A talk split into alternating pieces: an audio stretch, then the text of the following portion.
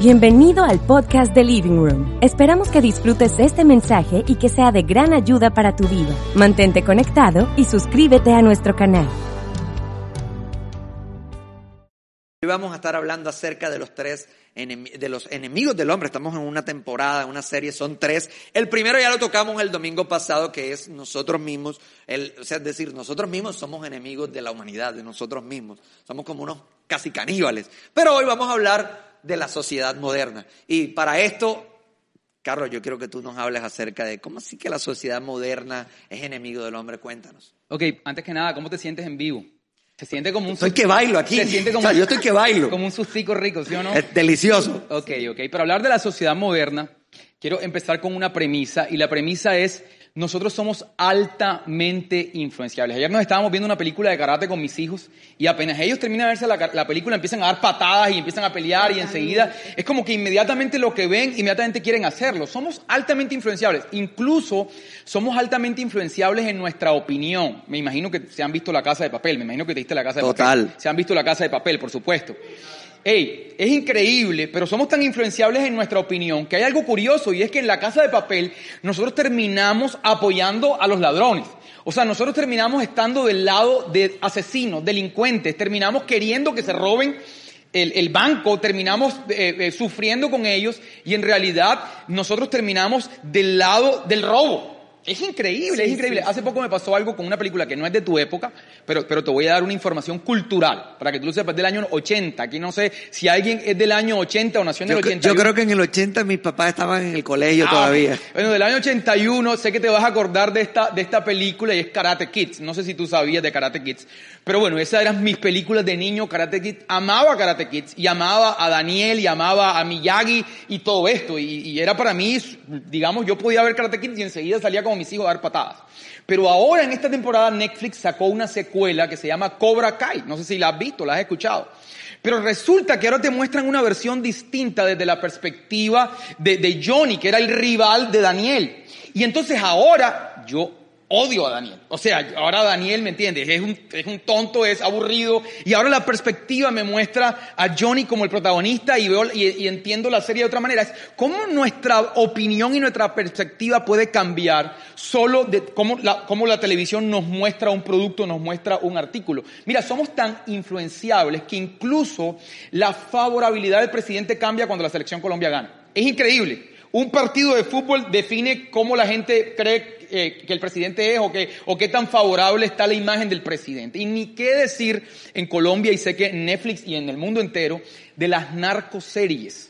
En el año 2008 empezaron las narcoseries y, y, y, mucha gente se... Tú eres uno de esos que veías, Pablito, y nada. Veía no, veo. Yo creo que ese bigote fue del legado que te dejó. Yo veo narcoseries, no hay nada que supere la narcoseries. dinos a todos si el bigote es legado del... Inspiración. don Pablo, Don Pablo y su época me inspiró mi look y el de mi hermano. Entonces, eh, eh, muchas de, las, de los investigadores judiciales están eh, mirando el gran impacto que tuvo estas narcoseries en la juventud, porque esos muchachos que vieron esas series en los 2008 hoy tienen 20 años. ¿verdad? Y sus aspiraciones, su manera de ver la vida, cómo entienden el sicariato, cómo entienden el negocio de las drogas, ha sido influenciado por esto que vieron en televisión, porque somos altamente influenciables. Para terminar, quiero darles un dato ¿Recuerdan la película Top Gun? Es una película vieja, pero la, la, la marca ray de las gafas realmente explotó con esa película. O sea, era una marca buena, pero cuando Tom Cruise sale con estas gafas, las ventas de las gafas se, se explotaron a nivel mundial por la alta influencia que tiene la televisión. Incluso hoy en día muchos productos nos los ponen de una forma, digamos, como, como eh, escondida ahí en la televisión porque sabemos que nosotros vamos a comprarlos simplemente porque los vemos en nuestros, en nuestros programas o en nuestras series favoritas. Y esto es importante, al entender que nuestra opinión, que, que nuestros pensamientos pueden ser influenciados por, por la televisión, ¿cuánto más no van a ser influenciados por nuestros padres, por la gente que nos rodea, por nuestros vecinos, por nuestro entorno, por la cultura del país? Somos altamente influenciables por la sociedad que nos rodea. Por eso tú vas a encontrar que Romanos dice, no se molden al mundo actual. no se adapten a la sociedad, sino que más bien sean transformados mediante la renovación de su, entendimiento para que entonces conozcan la voluntad de Dios. Entonces, lo que nos está diciendo Romanos, hey, tengan cuidado que la sociedad no define lo que ustedes creen, porque entonces estas ideas de la sociedad pueden boicotear los planes que Dios tiene con ustedes. Puede boicotear, pueden ser contrarias estas ideas, estos pensamientos, esta cultura, puede ser contraria a la voluntad de Dios en nuestra vida. Y por eso es que Romanos nos hace esa advertencia. Cuando la sociedad moderna nos boicotea, cuando sencillamente atenta contra el plan que Dios tiene para nosotros, cuando los valores de esa sociedad atentan contra el plan que Dios tiene para nosotros. Y creo que la primera medida, para, para hacerlo más práctico, ¿verdad? Y empezar a que la conversión se vuelva muy, más práctica. Yo creo que la sociedad moderna boicotea el plan de Dios cuando te confunde y tú terminas adaptando la definición que esa sociedad tiene de éxito y felicidad. ¿Está claro esa, esa definición? Clarísimo. Cuando tú terminas adaptando la definición que la sociedad ofrece de éxito y felicidad. Lo que tú creas que te va a hacer feliz, Andrés, Natalia, lo que tú creas que te va a hacer feliz, tú vas a levantarte todos los días y vas a ir detrás de eso. ¿Qué tú crees que te hace feliz? Eso es lo que tú te vas a levantar en la mañana y vas a buscar con determinación, porque todos tenemos este impulso de buscar la felicidad. Entonces, de alguna manera, y de buscar plenitud, tú vas a hacer aquello que tú crees que te ofrece felicidad. Entonces, el mundo, o por así decir, la sociedad moderna o los valores del mundo, te ofrecen, ¿verdad?, un propio concepto de lo que es felicidad y de lo que es éxito. Entonces, fíjate, la sociedad moderna, como te decía, tiene su propia definición. Te lo voy a leer aquí. Te lo voy a leer aquí en primera de Juan 2.15. Dice, no amen este mundo ni a las cosas que les ofrece. Porque cuando aman al mundo no tienen el amor del Padre en ustedes, pues el mundo solo ofrece, mira lo que ofrece el mundo, un intenso deseo por el placer físico, un deseo insaciable por todo lo que vemos y el orgullo de nuestros logros y nuestras posesiones.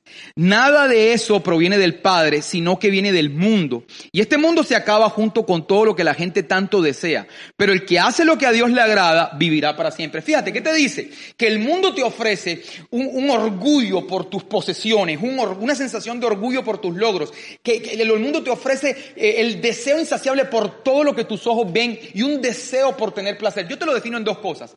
La gente hoy, y, la propuesta de la sociedad de, moderna es que tú vayas detrás de dinero y detrás de prestigio. Dos cosas, dinero y prestigio. Tú te das cuenta que la mayoría de la gente está buscando dinero y prestigio. Es más, el sistema educativo, desde chiquiticos nos enseñan a ir detrás del, nos educan desde chiquiticos, nos meten en el colegio cada vez más temprano para ir detrás de dinero y tras detrás del prestigio. Ahora, ¿por qué vamos detrás del dinero y detrás del prestigio? Quiero explicártelo un poquito y a todas las personas que nos están viendo, un poquito teológicamente, ¿por qué viene esto? Cuando el hombre se revela contra Dios, cuando el hombre de alguna manera eh, desafía a Dios y, quiere vivir por su propia cuenta, pasa algo, ahí en el Génesis, pasa algo en el corazón del hombre, empiezan a venir dos sentimientos en él. El primer sentimiento es un sentimiento de inferioridad. Esta sensación de culpa, de haber fallado, de haberse separado de Dios, trajo en el hombre una sensación de inferioridad. Recuerda que él era el rey sobre la creación, pero ahora se siente inferior a la creación. Entonces, una sensación de inferioridad con la que ha luchado la humanidad siempre. No solamente las personas rechazadas, la humanidad, una de las crisis existenciales del ser humano es una sensación de inferioridad. Y por otro lado, una sensación o un sentimiento de vulnerabilidad. El hombre siente que no tiene garantía frente al futuro. Esto ha sido una de las grandes crisis existenciales, sentirse inferior y sentirse vulnerable. Y tú lo vas a encontrar ahí en Génesis, en Génesis cuando, cuando Dios está buscando al hombre y él, dice, y él le dice, oye, no, mira, escuché tu voz y tuve miedo porque estaba estaba desnudo y entonces me escondí. Es decir, él se escondió porque se sentía inferior y porque se sentía vulnerable. Ahora, ¿cómo la sociedad enfrenta estos dos sentimientos, el sentimiento de inferioridad y el sentimiento de vulnerabilidad? A través del dinero y a través del prestigio. Es decir, la solución que la gente busca para que este sentimiento se vaya buscando dinero. Porque la gente busca sentirse segura ¿verdad? Cuando no, cuando, cuando no tenga ningún tipo de problema económico, cuando sienta que el dinero puede resolver su futuro. Y, se oye bonito este, este que nosotros decimos que Dios es nuestra fuente y lo decimos aquí y él, es una realidad. Pero en realidad es más fácil cuando tienes la, cuenta bancaria llena de dinero. Es más fácil decir que Dios es tu fuente cuando, cuando, ¿me entiendes? Cuando tienes tus apartamentos, cuando tienes tus activos, cuando tienes la cuenta llena de dinero que decir Dios es tu fuente cuando no tienes nada. Entonces, de alguna manera hay una tendencia en nosotros a buscar acumular, a buscar a tener dinero para sentir que ya no nos sentimos intranquilos frente al futuro, ya sentimos que vamos a estar bien, que tenemos garantías. Y por otro lado, la sensación de inferioridad la buscamos teniendo prestigio, por eso todo el tiempo queremos levantarnos por encima de los demás. Tú le preguntas a un niño latino, ¿qué quiere ser cuando sea grande? Te va a responder, quiero ser alguien en la vida. ¿A qué se refiere con ser alguien en la vida? Yo me quiero elevar por encima de los demás, quiero ser más importante, quiero destacar. Hay un deseo deseo de nosotros ir subiendo de estrato social, siempre ir destacándonos por encima de los demás y buscar más prestigio y más prestigio. Y, es todo lo contrario a lo que nos dice Filipenses de Jesús. Tú vas a leer ahí Filipenses que te dice, oye, sigan el ejemplo de Cristo, que siendo Dios, siendo igual a Dios, no se aferró a esa condición, sino que se humilló y se hizo un humano, se hizo un esclavo, ¿verdad? Para traernos vida a nosotros. Es decir, que Jesús no se humilló, ni el mismo Jesús, perdón, se aferró a esa idea, sino que Jesús en vez de hacerse mayor, en vez de, elevarse por encima de nosotros, teniendo cómo hacerlo, Él decidió bajarse, humillarse para estar conectado con nosotros. Y entonces dice que por eso Dios lo elevó sobre toda cosa. Es decir, que, que el, mensaje de Cristo, la idea de Cristo de la, que nos trae para vivir. No es un mensaje donde nosotros nos elevamos y vivimos con la, con la intención de subirnos, de elevarnos, de que la gente nos vea desde abajo, sino el mensaje de Cristo es más bien conectar con la humanidad y, y es muy diferente. Ahora, Salir de este asunto, ¿verdad? Es muy complejo. Primero no vas a poder ser feliz si tú vives con esta sensación de inseguridad y si tú vives con esta sensación de inferioridad. No vas a poder ser feliz nunca. Porque entre más dinero acumules, más sensación de inseguridad va a venir porque vas a tener más que perder. La gente dice, cuando tenga esta fortuna ya no voy a sentir miedo, pero eso es mentira. Siempre, ahora tienes más cosas que perder. es más, que trabajar más para conservar lo que y tienes más y, tienes más prestigio que perder. No es lo mismo, ¿verdad? Cuando tus hijos estudian un colegio calendario B, cuando tú tienes la última Mercedes, ¿verdad? Sentir que pierdes eso, que la gente dice, oye, ya los niños tuvieron que sacarlos de ese colegio, tuvieron que meterlos en un colegio público. Ay, tuvieron que, ¿me entiendes? Pero en la camioneta. No solamente tienes miedo a perder el dinero, también tienes derecho a perder la forma en la que los demás te miran, porque una de las cosas de las, de las cuales vamos con la sociedad moderna es con la idea de que la gente nos mire de abajo hacia arriba, esta idea de elevarnos. Entonces, eh, eh, eh, te viene un miedo, entre más dinero tienes, a perder el dinero, porque ahora tienes más que perder, y a perder el estatus. Y esto es peligroso, es peligroso. Que la misma sociedad te otorgó. Que la misma sociedad te otorgó. Ahora se vuelve un ciclo, y te lo voy a explicar, es que es un ciclo es un ciclo que, o sea, que tú tienes que escuchar, lo expliqué en el curso de finanzas. Mira esto, mira esto, Andrés. Tú te sientes inseguro, ¿verdad? Te sientes inseguro, te sientes vulnerable frente al futuro y empiezas a acumular dinero y acumular dinero. Y entonces acumulas suficiente dinero, ¿verdad? Para tratar de no de sentirte inseguro. Pero como no solamente te sientes inseguro, sino que también te sientes inferior, gastas el dinero que acumulaste para sentirte seguro en tus problemas de estima y empiezas a comprar casas, empiezas a comprar carros, empiezas a comprar acciones en el club, empiezas a comprar muchas cosas porque no solamente te sentías inseguro, sino que también te sentías inferior. Entonces, cuando gastas el dinero de cuando obtienes el dinero para la seguridad, ahora te lo gastas en tu sensación de inferioridad y entonces tienes que volver a buscar dinero para seguridad. Y cuando tienes el dinero para seguridad, ahora quieres seguir escalando y te lo gastas otra vez en tus problemas de estima y entonces otra vez necesitas dinero. Nunca para este ciclo, nunca va a ser suficiente. Nunca va a ser suficiente eh, en tu mundo interior, nunca vas a poder ser feliz si tú no buscas, ¿verdad?, restablecer la relación con el Padre, que era lo que tú estabas hablando. Y, es que tú, estás hablando de algo, pero hay, hay que decir una realidad. Hay gente que ni siquiera llega a tener dinero. Ni siquiera llega a tener dinero. O sea, eh, o sea, por lo menos el que tú dices llegó a tener dinero, pero es que la gran mayoría, por lo menos en ese contexto latinoamericano, nunca logra pasar una barrera económica porque creemos que la solución está en precisamente el dinero. Es decir, creemos que la solución a nuestra vida está en nuestra propia humanidad, como ahorita decía, y la solución a nuestra vida no está en nuestra propia humanidad, sino está en la espiritualidad. Lo que pasa es que cuando es más fácil que cuando tú, lo que decía ahorita, si tienes un problema de dinero, ¿qué es lo más fácil salir a hacer? Pues vas y buscas dinero. Pero nadie cuando tiene un problema de dinero se va y se siente y dice, voy a meditar. Voy a meditar a ver qué es el parte interior de mi ser para ver cómo puedo. Es lo que hay que hacer. Eso es lo que hay que hacer. Lo que pasa es que los occidentales estamos un poquito atrasados en lo que meditación es pero realmente es ser una persona espiritual, es reconectar, es restablecer una relación con Dios, es poder escuchar desde su perspectiva qué realmente es lo que nos puede llenar y satisfacer en la vida. De hecho, hay un caso en la Biblia, a mí todos los problemas me gusta ponerle su vacuna. Y la vacuna que yo le pongo a esto, la vacuna de COVID todavía no está, pero esta ya existe, esa es nuestra esperanza. Yo siempre miro las cosas a través de Jesús.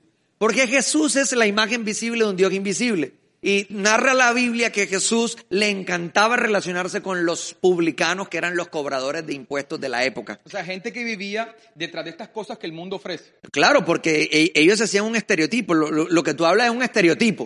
O sea, la felicidad nos dijeron que, que, que se consistía en tener dinero.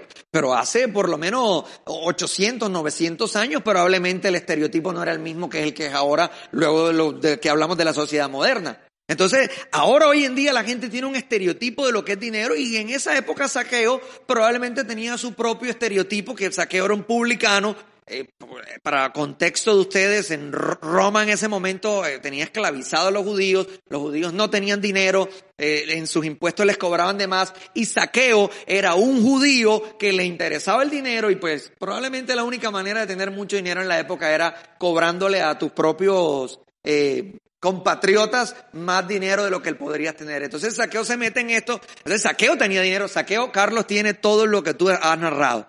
Probablemente tenía acciones en el club, probablemente tenía todo lo que una persona quiere. Pero me llama la atención esto porque luego que tú adquieres cosas, independientemente que sea tu estrato social, porque todas las personas de pronto tienen algunos niveles y algunos, eh, como algunas metas que creen que cuando llegaron a ella lo tienen todo, pero Saqueo creyendo que lo tenía todo, un día escuchó hablar de Jesús, era un tipo que hacía milagros, que era, tenía una gracia especial con la gente, y narra la historia que él fue quien fue a buscar a Jesús.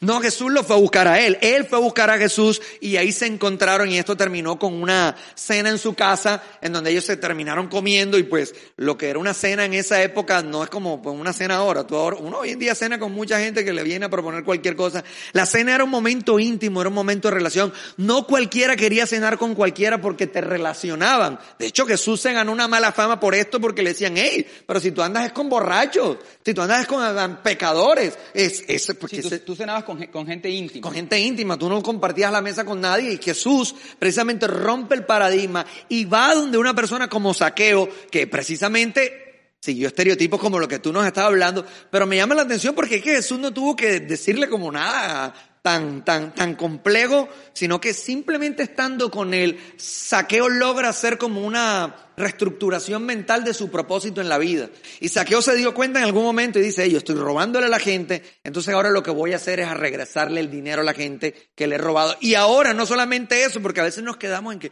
sí, es que Saqueo le regresó el dinero a la gente, no quedó ahí. Saqueo fue y le dio dinero a los pobres. Entonces, esto a mí me habla acerca de propósito. O sea, Carlos, toda esa cosa que tú estás diciendo es típico de cuando no entendemos cuál es nuestro propósito en la vida. Todos tenemos propósitos diferentes. No todos estamos en el mismo momento en la vida. Hay personas que están en el momento de comprar carro, hay otras que no. Hay personas que están en el momento de comprar sus Mercedes, hay otras que no. Hay personas que están en el momento de casarse, momento de viajar. Hay momento para todo. Pero cuando tú no entiendes tu propósito, escúchalo bien, anótalo. Cualquier metro, bus o sistema de transporte te sirven. En Colombia decimos cualquier bus te sirve porque hay muchas rutas, muchísimas rutas que te llegan a muchísimos lugares. El que no sabe cuál es su propósito, cualquier plan que le vengan a ofrecer destructivo, lo, lo tomas y te lleva a un lugar donde realmente tú no deseaste. Entonces la cura, Carlos, está a través de una restablecer, restablecer esa relación con Dios, restablecer la relación con Jesús, que es la que te da propósito y destino. Y ahí, ahí, yo- ahí yo la inyecté. Es lo que, de- lo que yo acabo de decir. O sea, realmente lo que ocasionó el sentimiento de inseguridad y el sentimiento de inferioridad fue el quiebre de la relación con el Padre. Entonces, ese quiebre de esa relación con el Padre se reconstruye a través de Jesús, lo que estás diciendo. Lo que pasó en la vida de Saqueo fue que al conectar con Jesús, él reconectó otra vez con la relación con el Padre, porque la Biblia dice que el único camino al Padre es Jesús. Entonces, fíjate, el cambio de Saqueo no fue un cambio moral. No es de estas cosas cuando tú le das dinero a la gente por moral. Que, por ejemplo, te están limpiando el vidrio y tú no quieres darle al Señor, pero, pero sientes que debe ser bueno y entonces le das por moralidad. Y, este no es el propósito, que nosotros tengamos un cambio de actitud o que de, o que de alguna manera eh, nos apartemos del mundo. Porque fíjate que esto de la sociedad moderna eh, cala mucho con un discurso religioso. Quiero aprovechar, y no tiene nada que ver con lo que vamos a hablar, pero quiero decirlo. Y el discurso religioso es esto y que apártate del mundo. Porque la Biblia dice que, que los que son amigos del mundo son enemigos de Dios. Y eso lo han tergiversado. La religión ha tergiversado esto de que si eres amigo del mundo eres enemigo de Dios, porque han convertido en esto en algo que se llama ascetismo religioso. ¿Qué es ascetismo religioso? Gente que se aísla. Yo no voy a fiestas, yo no hablo con gente que no vaya a la iglesia, yo no hablo con pecadores, yo no voy a bailes, yo no hago negocios con gente que no es cristiana. Una cantidad de estupideces que nada tienen que ver con el reino, se llama ascetismo religioso. En realidad, cuando la palabra dice que no te hagas amigo del mundo, está, la, la palabra en la transliteración es la palabra cosmos. Está hablando que no te hagas amigo de los sistemas de valores del mundo. No del mundo. Porque si fuera del mundo, Juan 3.16 no diría que de tal manera Dios amó al mundo que entregó su hijo. Entonces pareciera que la Biblia fuera contradictoria. No es contradictoria. Dios ama al mundo, ama a la gente y nosotros tenemos que estar en contacto con la gente, pero tenemos que tener cuidado que sus sistemas de valores no permeen lo que nosotros creemos. Entonces la solución, como dices tú, es volver a establecer una relación con Dios para que se vaya la sensación de inferioridad, para que se vaya la sensación de vulnerabilidad y tú puedas caminar hacia el destino que Dios tiene para ti. Y aprovechando algo ahí, porque cuando uno habla de relación, yo quiero que quede claro a todo el mundo, cuando uno habla de relación, a veces la gente piensa que la, vida espiritual, uno necesita estar preparado para tener una vida espiritual. Pero si tú lo miras a través de lo que Jesús hizo, Jesús tomó un desechable de la sociedad, gente que nadie quería, gente que moralmente no era buena. O sea, ellos les gustaba estar con Jesús. Y a Jesús le gustaba estar con ellos. Jesús prefería al pecador que al religioso de la época. Jesús no intimaba en la mesa con, con el fariseo. te coloca unos estándares siempre, más no quiere decir que esos sean los estándares correctos. O sea, hay muchas cosas que la sociedad moderna ha incursionado y, y, que está muy bien, pero no quiere decir de que todas estén bien y que todos debemos ir tras esos estándares que, aparte que muchos son demasiado altos, donde cada uno es distinto y cada uno tiene unos propósitos distintos y no hay una regla para que todos los tengamos que cumplir de igual manera. Ok, la segunda cosa que yo creo cuando la sociedad moderna nos boicotea, escuchen esto que esto está súper latente en este momento, es cuando nosotros nos adaptamos a ella para querer encajar, ¿verdad? Y terminamos volviéndonos adictos a la aprobación de los demás. Mira, nosotros somos seres sociables por naturaleza. Nosotros queremos encajar y eso no está mal, porque somos seres sociables, queremos ser amados, necesitamos ser amados y, dar amor. Necesitamos dar amor y recibir amor. Eso hace parte de nuestra constitución. ¿Cuál es el problema? Cuando tu estima, cuando tu identidad la basas en la opinión de los demás. Ahí es donde está el problema. Porque ahí es donde caemos en estas adicciones. ¿Por qué? Te voy a explicar por qué. Es muy común hoy gente ver, ver gente herida. La mayoría de la gente hoy crece sin un papá o con papás eh, eh, con problemas y los niños son heridos, no reciben el amor que tienen que recibir, hay ausencia de amor, hay, hay niños a los que se les exige mucho o mujeres que fueron desestimadas por sus maridos, fueron maltratadas o gente que no recibió amor, que fue rechazada de cualquier manera, gente que siente, ¿verdad?, que fue herida, aparte del sentimiento de inferioridad con el que la gente nace por naturaleza, ¿ok? Estamos claros, por eso que a mí me encanta un, profesor que, que, leí hace poco, un profesor español, porque ustedes saben que Juan Jacobo Rousseau decía que el hombre nace bueno y la sociedad lo corrompe. Este profesor de, de, España dice algo que me encanta. Él dice, no, no es cierto que el hombre nace bueno y la sociedad la corrompe. El hombre nace malo y la sociedad lo hace peor. Dice, dice ese profesor, y me encanta eso porque no solamente la sensación de inferioridad con la que el hombre nace, sino además ¿verdad? Los problemas de rechazo causan un gran dolor en la gente. Ahora, ¿qué pasa? Que cuando la gente recibe una palmadita, recibe una afirmación, recibe una palabra, lo hiciste bien, esto se convierte en un paliativo, trae dopamina a su cerebro. Hay un poco de, digamos, como de, de, de, se quita un poco el dolor, hay un poco de, estímulo. Droga, droga. Como una droga que hace que el, el dolor desaparezca, pero luego, como esto es una herida profunda que no se resuelve con estos paliativos, es, es, como darle a una persona que tiene un problema serio de salud, darle un se resuelve por un momento, pero luego, ¿verdad? Viene otra vez más la sensación de inseguridad y más la sensación de esta herida en el corazón. Entonces la gente necesita más afirmación, más afirmación. Como te hizo sentir bien que te dieron la palmamita, la palmadita, ahora tú buscas más palmadita. Si hay, si por ejemplo nosotros que enseñamos, que predicamos, si alguien un día te dijo, hey, lo hiciste bien y te sentiste bien, ahora apenas te bajas de enseñar y de predicar, enseguida estás buscando quién te dice lo hiciste bien y aumenta esto porque esto se vuelve adictivo este deseo de ser aprobado. Y tú no vas a poder ser feliz en la vida si tú todo el tiempo estás buscando la aprobación de los demás. Si tú eres un adicto, mira, estas personas sufren con muchas cosas. La primera cosa con la que sufren es que como siempre están pendientes de su prestigio, siempre están, siempre están pendientes de la opinión de los demás. Siempre viven esclavos de la opinión de los demás. Lo segundo, siempre ponen a las demás personas por encima de ellos mismos. Siempre le dan, siempre prefieren a la otra gente que a ellos mismos. Y esto es patético porque si tú no te amas a ti mismo no vas a poder amar a los demás. Esto es un amor falso. Siempre pones a los demás primero que tú. Eres duro contigo mismo, durísimo. No te perdonas uno, súper, eres el juez más, más mordaz que hay contigo mismo. Y cuando cometes un error no te lo perdonas. Siempre quieres impresionar, sea con dinero, sea con tus habilidades. Siempre llegas a un lugar y tú quieres ser más importante. Siempre quieres impresionar y ahí se ven tus, tus problemas de estima. Entonces esta gente vive muy infeliz.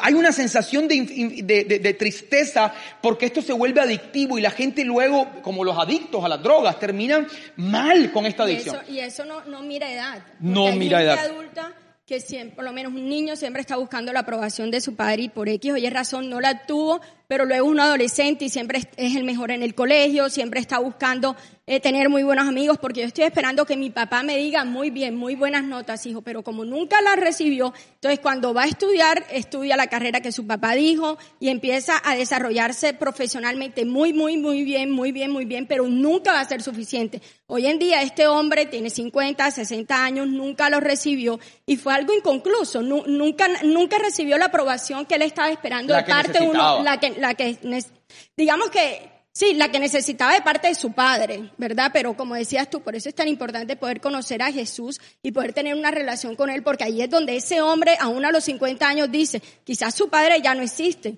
Y entonces, ¿cómo hace para poder sanar Está eso? bien, pero eso no puede ser, eso es importante lo que estamos hablando y lo que estás diciendo es la aprobación de Dios, ¿verdad? Finalmente, y vamos a hablar de eso al final, pero eso no significa que la aprobación del Padre terrenal no sea determinante. Si tú vas a tener hijos, es, para poder hacer lo que te toca a ti con ellos, afirmarlos, decir, tú no puedes tener tener un hijo y ser indiferente con unas necesidades que son propias de la naturaleza humana que necesitamos para poder avanzar hacia el destino que tenemos. Si tú eres padre y nos estás viendo, tienes que afirmar a tus hijos, decirle, hijo, lo hiciste bien. tienes que tener cuidado con tus palabras porque tus palabras se convierten en sus experiencias y sus experiencias son los que van a arrastrar a tus hijos más que la información que ellos puedan recibir. Lo que tú estás diciendo. Finalmente no importa cuánto haya crecido una persona, si tiene 50, 60 años y cuánta sabiduría pueda tener, las experiencias serán las que determinen cómo esa persona va a vivir. Ahora hay un problema gravísimo a todo lo que estamos hablando y es el mundo de hoy. Tú ahorita decías, el contexto de hoy es distinto. Hoy tenemos lo que se llaman, tú sabes que esta dopamina es como, como lo que tú dijiste, es una droga. Hoy tenemos dosis o paletas, pero digitales. Tenemos como unas chupetas digitales de dopamina. Cada like, cada me gusta, cada seguidor es como una chupeta de dopamina. Entonces, es muy, muy común hoy ver gente, y yo lo he hecho, seguramente ustedes lo han hecho, montas una foto y quedas pendiente de cuántos likes tienes. Oye, yo soy un hombre con tres hijos, con una esposa. Y, si tú lo piensas bien, oye, es ridículo, qué ridículo. Totalmente ridículo. Pero qué ridículo que yo después de poner una foto mire a ver y revise cuántos likes tiene. Es ridículo, sin embargo lo hago. Y seguramente lo voy a volver a hacer, aunque diga que, es ridículo. Déjame, déjame decir por qué, por qué. Es ridículo, pero lo hago. Y tú dirás, es ridículo, pero lo haces. Y no significa que no lo vaya a volver a hacer porque estamos hablando y no lo voy a volver a hacer. Te voy a decir por qué. Esto es algo curioso. No sé si te viste la serie esta de, del dilema de las redes sociales. Porque tú no eres más inteligente que la inteligencia artificial. Esa fue una de las, de las conclusiones. Por más que tú quieras superar con tu capacidad humana los algoritmos que juntan toda la información del mundo entero para hacer que tú respondas de forma involuntaria a estas chupetas digitales de dopamina. Por más que tú trates de controlarlo, no puedes. Tú puedes ser el hombre más maduro, 50, 60, ser un hombre estudioso, pero si tú, ¿verdad?, entras en este juego de las redes sociales y no has sanado tu mundo interior, seguramente vas a terminar en una adicción a estas chupetas digitales. Es que fíjate, ahorita que tú decías que la sociedad va evolucionando, antes cuando íbamos a un paseo, había un matrimonio, no sé, el quinceañero, tú viajabas al exterior, no había forma de estar compartiendo esos momentos porque las redes sociales no existían. Lo que tú hacías era que te parabas en el monumento o no sé, o en la iglesia que tú habías visitado y retratabas, o sea, era importante cómo te veías tú, pero era muy importante poder conservar el momento, o sea, realmente era retratar era más importante que se viera la iglesia, no sé, como a los 10 metros que se viera la iglesia y tú adelante. Pero hoy en día, toda esta sociedad moderna nos ha vendido lo que tú dices. O sea, más allá de, de poder tú retratar un momento o tener un recuerdo es, me estoy tomando la foto para poder seguir unos estándares, para poder eh, Te voy a decir seguir unos estereotipos y poder ¿Qué es lo que estamos haciendo con foto? Por cierto, hay una campaña tigre que quiero hacer, esa campaña antifoto Tú sabes que estás tú, estás tú en, en, en- yo recuerdo la primera vez que fui a Disney, estaba yo con la lágrima aquí así, porque toda mi vida queriendo ir a Disney. Tómate una foto aquí, tómate una foto aquí. No, ya, por favor, quiero vivir el momento. Yo creo que hay gente que está tan pendiente de la foto que no disfruta el momento por andar pendiente de que, Hay de que hacer capturar una el momento. campaña para o sea, ¿qué es más importante, el momento o capturar el momento? Oye, el momento, pero hemos caído en una estupidez colectiva que le damos prioridad a capturar el momento que al momento. Voy a decir por qué. Porque tenemos que alimentar el personaje que estamos construyendo que no es real. Ahí es un personaje de ficción. Te voy a decir, uno de los grandes problemas de esta época es la sensación de insuficiencia. Hay, hay, hay ansiedad por la dopamina. Ansiedad. Todo el tiempo entrando a redes sociales, todo el tiempo gente adulta entrando dos, tres horas a internet. Pero aparte de eso, hay una sensación de insuficiencia, como que, como que tú no, tú, tú sientes que tú podrías ser mejor de lo que eres. Y es porque todo el tiempo te estás comparando. La- las redes hacen que te compares con otras personas y tú sientes que aún te falta lo que esa otra persona tiene. Oye, el día que tenías dos mil seguidores te, compartas, te comparas con los que tienen cuatro mil. Y los que tienen cuatro mil se comparan con los que tienen ocho mil. Y los que tienen ocho mil con los que tienen diez mil. Los que tienen un millón con los que tienen 50 millones. Sí, sí, eso y el que más seguidores tiene en el mundo, que no sé quién es, no sé, no sé quién es el que... Debe ser Justin Bieber seguro. Kim- no sé Kim quién será. Kardashian, Justin Pero el que más tiene Díganos aquí seguidores. quién es, díganos el aquí que más quién es. seguidores tiene en el mundo, te voy a decir qué. ¿Sabes qué hace el que más seguidores tiene en el mundo? Cambia el sistema de medición. Entonces, ya él no se compara con los seguidores, sino con la libertad de no tener paparazzi, de no tener fans. Y entonces ahora él no, su sistema de medición cambia y él dice, ¿cuánto quisiera yo poder tener una vida tranquila? ¿Cuánto quisiera yo estar como ese muchacho que camina por el parque y nadie lo molesta? Entonces ahora él también se termina comparando y también termina sintiéndose insuficiente. Te voy a decir por qué. Porque nos comparamos no con gente real, nos comparamos con personajes de ficción que todos creamos. Tú creas un personaje de ficción. Ese que está ahí no es Andrés Consuelo, pero yo te conozco y tú no eres como el que montas. Sí, yo, es- nosotros creamos un personaje de ficción y tienes que saberlo. Seguramente tú me sigues. Gracias, gracias, Carlos. Gracias, gracias. Pero por desma- de- desmascararte. No, pero es yo que quiero las desmascararme. redes sociales muestran una vida incompleta. Yo quiero desmascarar, desmascararnos a los dos públicamente, me voy a tirar al vacío. Quizás tú me ves por redes y ves cuando yo le escribo estos poemas de amor a mi esposa. Natalia, tú eres el amor de Quien lo ve, que lo compre. Desde que te conozco. Y tú Que dices, lo compre. "Wow". Tú, tú tú dices, yo quiero un hombre así. Una mujer lo lee, yo quiero un hombre así. Ay, le dice al esposo, como si tú fueras como. Carlos Freya. Tú no, tú no sabes lo que es vivir conmigo, no tienes ni idea. Yo soy una persona complicada, me cambia el ánimo, me levanto y hay un día que no quiero hablar con nadie, no le hablo. Soy- yo soy, yo, yo, tú sabes, o sea, a veces a mí se me vuela la, la, la, la, la- el, yo tengo- Difícil, se me vuela el difícil. cable yo, yo mismo reconozco. A veces estoy pensando, yo digo, "Ay, vivir, vivir conmigo debe ser difícil. Yo soy una persona difícil, soy una persona complicada, soy una persona que a veces, como te digo, tengo unos cambios de humor a veces. Entonces tú me ves, pero tú ves el personaje, porque yo no te voy a mostrar cuando yo fui un patán con ella un día. Yo no te voy a, yo no te voy a mostrar. Eh, Voy a montar una foto. En esta foto acabo de ser un patán. Reconciliación después de que la De- insulté. después de que le dije una, una patanería. Entonces, es un personaje de ficción el que tú estás, el que tú estás. Yo, a mí no se me olvida algo, y esto lo conté hace poco en una enseñanza. Estábamos en una, en una playa francesa, no sé si recuerdas cómo se llama. Bueno, en esa playa donde los aviones, donde el avión pasa así, que tú estás y el avión parece que te pasara en la cabeza. Yo recuerdo que nosotros dos estábamos en una pelea monumental. Yo estaba mal, estaba mal. Pero espera un momentico, yo soy una santa paloma. Ella es una santa paloma. ¿Ok? Ella, no Como crea un- para ella es la no- única en, en el yo mundo no- entero que no crea un personaje. Mm, Bueno, cuando me pongo histérica por mis hijos, ellos son los únicos que me, me sacan la Las rabia. mujeres nunca hacen nada. La desmantelé en público. Ey, entonces, amigo, entonces, ¿qué pasa? Estoy yo en esa playa francesa, estábamos teniendo una discusión fuerte. Oye, pero había que alimentar el personaje. ¿Qué tiene que ver la discusión con el personaje que hay que darle comida? Y entonces montamos una foto los dos y, y- y con el avión así un video y tal, ella feliz. Quitamos la foto y después siguió el rollo. ¿Sí me entiendes? Sigue la vida real. ¿Por qué sigue la vida real? Porque ahí, ahí paremos un momentico, pongámosle stop, alimentemos el personaje un ratico.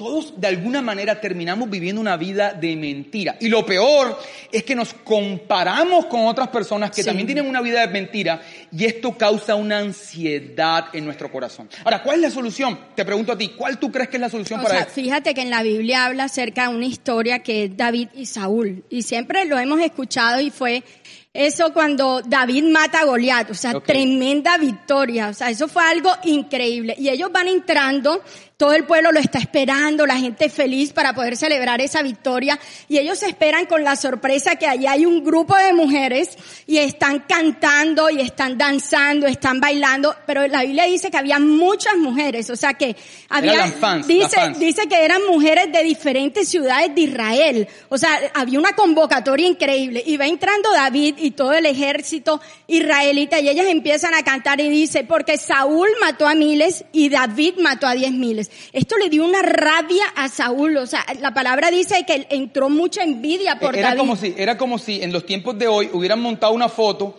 y, Da- y David hubiera tenido muchos más likes que Saúl. Era algo para traerlo al contexto de No, hoy. imagínate la cantidad de memes que hubiese habido hoy, Es o que sea, ahora tú viajas desbaratando y- a Saúl en ese momento. Toma- Tomaste la, no, no la montes tú, no montes tú esa foto Ajá, que la voy a sí. montar A yo. mí me han dicho La- así. la- las peleas de pareja del siglo moderno. O sea, ¿Esta a es tuya o es mía? así. Esta foto es tu- Esas son las peleas del siglo XXI. La última la montaste tú. No me dejas nada de foto. Y todas esas, esas peleas de matrimonio moderno. Bueno, y entonces Saúl empieza a tener tanta rabia contra David que en ese momento, o sea, él determina que su reinado va a ser ir en contra de David y matarlo hasta llegar a matarlo. Y esto, o sea, es increíble cómo toda esta rabia y toda esta envidia empieza a entrar en su interior que cambia como toda la perspectiva de su reinado. Sin embargo, hay muchas personas que dicen como que sí, eso fue culpa de esas mujeres la que, las que, lo que hizo que saliera esa envidia de Saúl en el corazón. Y déjame decirte que así no es. O sea, la gente siempre está comparando. La gente siempre está diciendo que otras personas son mejores. Siempre tú vas a encontrar en la sociedad personas que son mejores que tú. O sea, es que eh, poder tener en, en la mente esa perspectiva es equivocada. Y sabes que a veces la gente dice "Es que la comparación es mala, no te compares. Yo no diría eso. La comparación no es mala del todo. La comparación con el corazón correcto es bueno. así es. A mí me gusta siempre ir a aquellas casas que son muy bonitas o siempre conversar con personas que están mucho mejor económicamente con, eh, que nosotros porque eso me abre la perspectiva. Siempre que voy a sus casas veo los cuadros, veo ciertos objetos y digo, eso me encantaría para mi casa. ¿Y qué está haciendo esa persona? Está mejor que yo. Te está y yo me estoy y yo me estoy comparando, pero me está inspirando a poder ser mejor, me está inspirando, diga, wow, esa persona a dónde fue, qué fue lo que hizo, qué lindo matrimonio el que tiene, yo quiero tener eso, yo quiero hacer lo mismo que esa persona. Pero está aquel grupo de personas donde están comparándose, pero se frustran. Y la frustración es lo que hace que haya un quiebre. Cuando tú te frustras, empiezas, empiezas a desconocer la bondad de Dios en tu vida. Cuando tú te frustras, empiezas a decir, esas personas están mejor que yo, yo tengo algo que no voy a poder alcanzar hacia allá. Y yo es, creo es la que... mentalidad de carencia. Si él está bien, lo que él, lo que él tiene me quita a mí. O sea, Sí. es decir, pensar que si alguien gana, yo pierdo. Es, Sí. es mentalidad de carencia. Y entonces, a- muy bien eso que acabas de decir. Y entonces a veces esa frustración lo que hace es que nosotros podamos cambiar el rumbo de nuestra vida porque no te empodera la frustración, a lo contrario, la frustración te, te limita, la frustración te disminuye. Y en ese momento lo que hizo Saúl fue eso, ir en contra de un propósito que él ya tenía. O sea, si Saúl, por favor, Saúl había sido el rey escogido, el primer rey de Israel. O sea, cuántas características tan increíbles había tenido para que Dios lo hubiese escogido a él. Pero él se, se enfocó de las virtudes que él tenía y enfocó, de- en, en- y enfocó en las virtudes que tenía David. ¿Qué tal que, que Saúl hubiese dicho, no, David, vamos a hacer esto juntos, vamos a conquistar el mundo entero, vamos a conquistar todas las ciudades que Dios nos prometió, vamos a hacer de Israel una gran nación juntos, vamos a trabajar por esto. La historia hubiese sido Total. totalmente distinta, Total. o sea, la Biblia estuviera escrita en esa parte de una manera totalmente diferente, pero eso no ocurrió. Entonces yo creo que cuando tú te yo creo que hay una palabra muy importante y es el agradecimiento. Que tú seas agradecido con Dios. Yo sé que hay momentos difíciles, yo sé que hay parejas que pasan un momento terrible en estos momentos financieros, quizás de salud, pero cuando tú estás agradecido con Dios, tú le dices, gracias Señor, porque tú has sido quien me has traído aquí. Gracias Señor, porque tú has sido el que ha hecho que todo lo que yo tenga, que las personas que me rodeen estén conmigo. Y como tú me has traído hasta aquí, yo confío en que tú me vas a llevar donde mis sueños me llevan. Yo confío en que tú me vas a llevar donde esa persona y todo lo que yo estoy viendo me va a llevar hasta allá. Así que el agradecimiento lo que hace es eso, es empoderar, es enrutarte, es ir hacia el destino que Dios ha planeado para ti. Así es, es increíble lo que estás diciendo porque fue lo mismo que tú dijiste, propósito. Esta, esto que la sociedad moderna te ofrece, pone tu mirada en la comparación y lo peor es que hace que la quites del propósito y esto es terrible. Y bueno, estamos en televisión y pudiéramos seguir hablando aquí, O sea, esto es divertido poder conversar aquí, pero tenemos que cerrar. Y yo creo que quiero cerrar con algo para, para aterrizar esto importante y es, estábamos hablando de estos dos sentimientos que son los que finalmente producen este problema, la sensación de inferioridad que viene por la culpa y la sensación de vulnerabilidad. Y tú te das cuenta que si una persona que, que no se adaptó a la sociedad moderna fue Jesús, Jesús fue rechazado por la sociedad. Cuando estaba pequeño, recuerden que lo querían matar. Empezaron a matar a todos los niños. Imagínate un niño chiquito que sabe que los papás tienen que huir porque lo quieren matar. Terrible. Pero no solamente eso que lo querían matar, sino que a medida que fue creciendo fue siendo rechazado incluso por su familia. Recuerda que él mismo dijo, nadie es profeta en su propia tierra. La gente creía que era un loquillo. oye, ven acá este loquillo que, que, que, era carpintero, ahora va a salir que hace milagros. Y la familia lo rechazaba. La misma familia. Pero después sus discípulos lo rechazaron. Te das cuenta que Pedro lo negó, que sus discípulos todos lo dejaron cuando fue a la cruz. Te das cuenta que cuando está allá, la misma gente que está allá enfrente a Poncio Pilato, la misma gente por la cual había hecho grandes cosas, ahora dice crucifíquenlo y liberen a Barrabás. Te das cuenta que incluso él mismo dice, Padre, ¿por qué me has abandonado? Y narra este salmo mientras está en la cruz. Es decir, él enfrentó todas estas sensaciones de, de rechazo, pero ¿cómo pudo soportar una vida no adaptándose a la sociedad, sino viviendo por su propósito? Porque tú tocaste algo que me impactó y es propósito. Finalmente la sociedad moderna te saca del propósito. Jesús venció a la sociedad moderna y se mantuvo en su propósito. ¿Cómo pudo hacer Jesús para ir a la cruz cumplir su propósito a pesar de toda la oposición de la sociedad moderna? Yo creo que la respuesta está cuando Él se fue a bautizar. Antes de haber hecho cualquier cosa en la vida, antes de haber hecho el primer milagro, antes de haber dado la primera profecía, antes de haber dicho sí voy a ir a la cruz, antes de todo, dice la palabra que el cielo se abrió y una, se abrió y una voz le dijo, tú eres mi hijo amado en quien yo tengo complacencia. Dios no se complació de Jesús cuando Jesús había ido a la cruz, cuando Jesús había hecho un milagro, cuando Jesús había dado una palabra profética, cuando Jesús había sanado multitudes. Dios se complació de Jesús antes. Y tú tienes que saber que Dios está complacido de ti, que Dios no está en enemistad contigo. ¿Verdad? Cuando nosotros decimos que nosotros tenemos el ministerio de reconciliar a la gente, nosotros reconciliamos a la gente con Dios, no a Dios con la gente, porque Dios no está en enemistad contigo, el que siempre han estado en enemistad contigo eres tú con Dios. la Biblia dice que nosotros éramos enemigos de Dios, no Dios enemigo de nosotros, nosotros enemigos de Dios. Éramos nosotros los que siempre lo hemos rechazado, pero Dios te ama incondicionalmente y cuando tú te sientas aceptado y amado por Dios, cuando tú construyas una relación con Él profunda sobre la base de que no hay nada que tú puedas hacer para que Él deje de amar, entonces se va a ir la sensación de inseguridad, entonces se va a ir la sensación esa de vulnerabilidad hacia el futuro y vas a poder conectar con el destino y con el propósito que Dios tiene para ti. Para terminar, ya, yo sé que estás que coge el micrófono, tenía rato que no, que no, estás que te, te enseña, pero... No, te estoy escuchando, te estoy escuchando también. Algo que me acabo de acordar, yo sé que nos vamos a demorar un, minutico más, pero algo increíble, ya con esto oramos, oramos con, con esto que voy a decir. ¿Recuerdan la historia de los dos hijos y el hijo pródigo? Uno de los muchachos, ¿sabes qué decidió hacer? Voy a ir, elijo la sociedad moderna. Le dijo al padre, ¿sabes qué padre? Yo me voy de tu casa y yo elijo vivir bajo los estereotipos de la sociedad. Yo voy por placer, voy por mujeres, voy por dinero, voy por posesión. Él, él, él, eligió la sociedad moderna y vivió bajo esa elección y lo perdió todo y estuvo mal porque ese no es el propósito del reino, que tú vivas bajo los estándares de la sociedad moderna. Pero lo increíble de la historia es que él no es el protagonista. La, historia se llama el hijo pródigo. No debería llamarse el hijo pródigo. Debería, llamarse el extraordinario amor ilimitado del padre. Eh, así debería llamarse la historia. Porque el protagonista es el padre que aun cuando el hijo se fue, el padre dice que lo recibió con los brazos abiertos. Le puso un, anillo, eh, eh, puso su calzado, le dio honra, lo restableció. Y hay algo importante que yo en estos días Dios me mostró. recuerda que él se había gastado la herencia.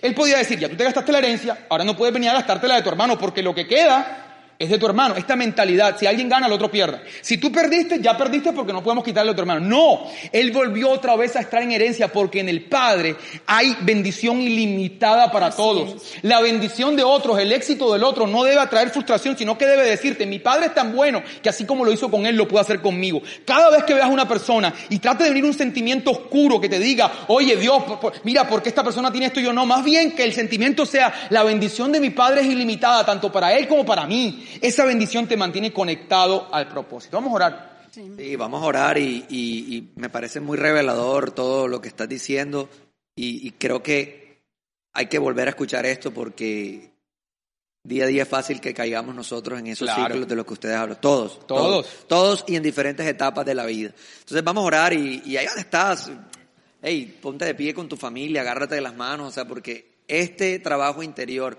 este entrenamiento mental, te va a servir mucho. Se está acabando el año y 2022 es un año donde tú tienes que llegar ya entrenado y este es el entrenamiento. Entonces, yo, yo te doy gracias, Dios, porque tú definitivamente eres un Dios bueno, nos has mostrado que tú eres un Dios amoroso y hoy, como autoridad tuya en la tierra, Dios, para estas familias que nos están viendo en diferentes lugares del mundo, yo sé y declaro que lo que tú hiciste en la cruz, Dios, es dar libertad, es traer eh, sanidad, es traer restauración, es traer restauración interna, sanidad en su ser interior, para que puedan Dios experimentar las cosas que tú has prometido. Así que te doy gracias en el nombre de Jesús.